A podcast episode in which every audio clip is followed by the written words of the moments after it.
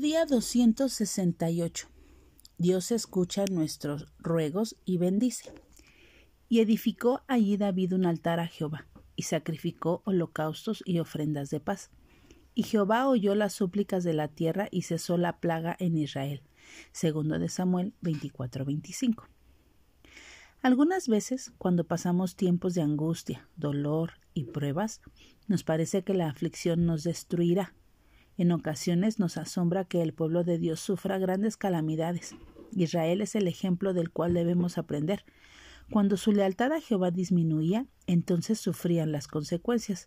También nosotros, como pueblo de Dios, enfrentamos las consecuencias de la infidelidad o el alejamiento de sus enseñanzas. Sin embargo, podemos contar con el perdón del Señor luego de reconocer nuestro pecado y ofrecer nuestro corazón a Dios luego de renovar nuestra comunión y abrazarnos de nuevo a la promesa divina. La misericordia del Señor y el amor por su pueblo ante el arrepentimiento de sus hijos siempre mueven el corazón de Dios. Admitamos nuestra culpa, pidamos con súplica el perdón divino.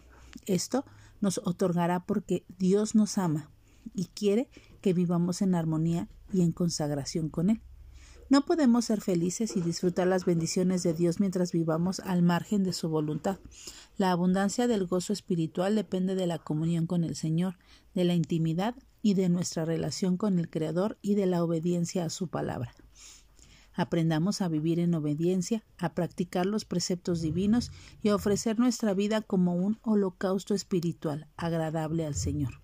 La vida en comunión con nuestro Dios está llena de abundancia y de gozo inefable.